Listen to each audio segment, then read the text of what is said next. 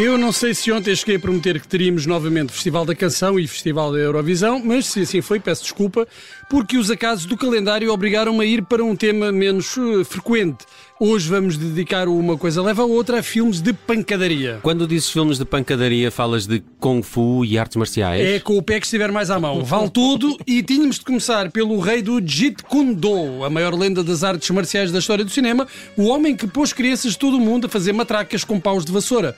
Bruce Lee. É verdade. Quando o assunto é pancadaria, não há pai para Bruce Lee. Apesar de ser uma estrela uh, de Hong Kong, Bruce Lee nasceu mesmo nos Estados Unidos, em 1940, mas foi um mero acaso.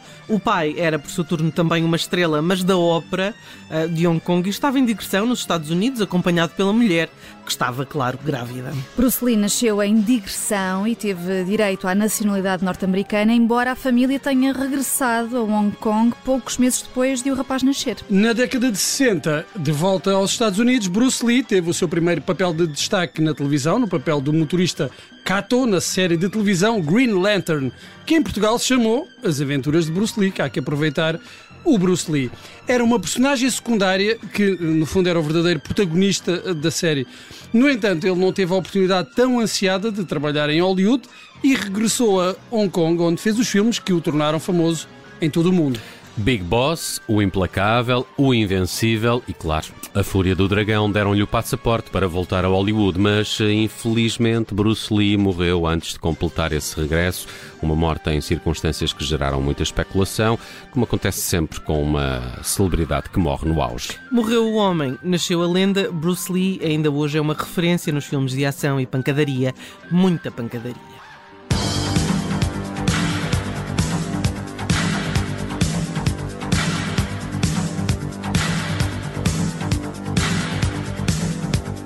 Outro nome que se destacou nesse departamento foi e continua a ser Chuck Norris, que aliás contracenou com Bruce Lee em A Fúria do Dragão. Nos anos 80, Chuck Norris era um dos heróis de serviço para dar cabo do Vietcongs, terroristas árabes ou de quem quer que lhe aparecesse à frente. Força Delta, que teve direito a várias sequelas, ou Desaparecido em Combate, fizeram deste antigo praticante de artes marciais um dos eh, preferidos do pessoal que ia ao clube de vídeo buscar um filme de porrada ou de americanos a despacharem inimigos ao quilo. Mas nos anos 80, por muito que Chuck Norris e outros eh, se esforçassem, o trono dos filmes de ação e murros nas trombas, perdoem-me o plebeísmo, estava dividido entre dois soberanos, o robótico Arnold Schwarzenegger e o taciturno Sylvester Stallone, ambos basicamente monossilábicos, como que para reforçar a ideia de que a imagem de um soco bem dado vale mais do que bibliotecas inteiras.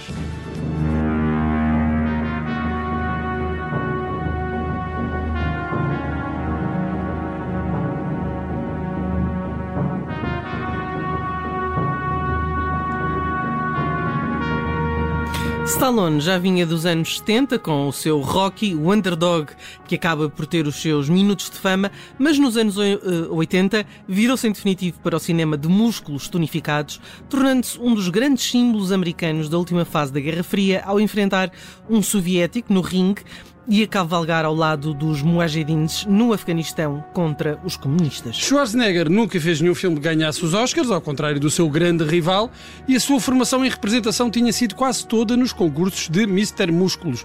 Mas além de músculos, mostrou que tinha carisma e nem o sotaque nem o nome complicado o impediram de se tornar a estrela mais bem paga de Hollywood. Terminator, Comando, Inferno Vermelho, Predador, em suma, outra lenda dos filmes não cosses que dói mais.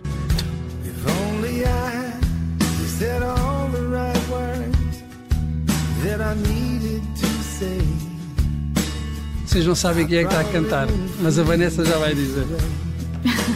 No final dos anos 80 irrompe um concorrente muito sério ao título de rei da pancadaria, também vindo do mundo das artes marciais, mestre de Aikido, Steven Seagal mostrou ao mundo as mil e uma maneiras de partir braços, pernas e pescoços e deu-nos eh, obras-primas como Nico à margem da lei, Duro de roer ou Marcado para matar. E é ele que estamos a ouvir porque o homem também canta e toca. Ah, é Ora, não sabia.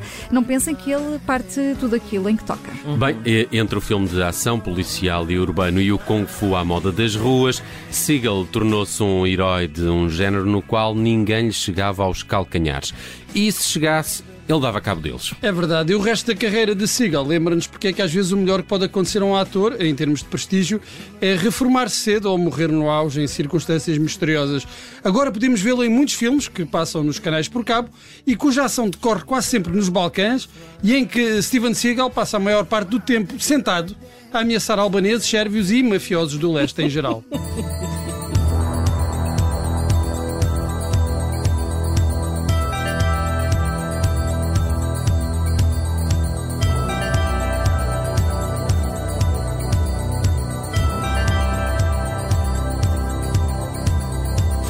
assim chegamos finalmente ao nosso Action Man real do dia. Sim, porque tudo isto foi uma espécie de entrada para o prato principal, que é, nem mais nem menos, do que JCVD. Muscles from Brussels, o grande Jean-Claude Van Damme. E eu, quando penso no Van Damme, lembro-me sempre de duas coisas. É Muscles que- from Brussels? Gosto muito. Muscles, Muscles from Brussels é, é o seu cognome. Ah, é aquele anúncio ah, em que ele faz a espargata. Sim, ah, claro, da claro. Sim. E aquele, aquele clipe de um filme, é ele a dançar a lambada. Ah, pois que é, pois é. é, que é um fenómeno.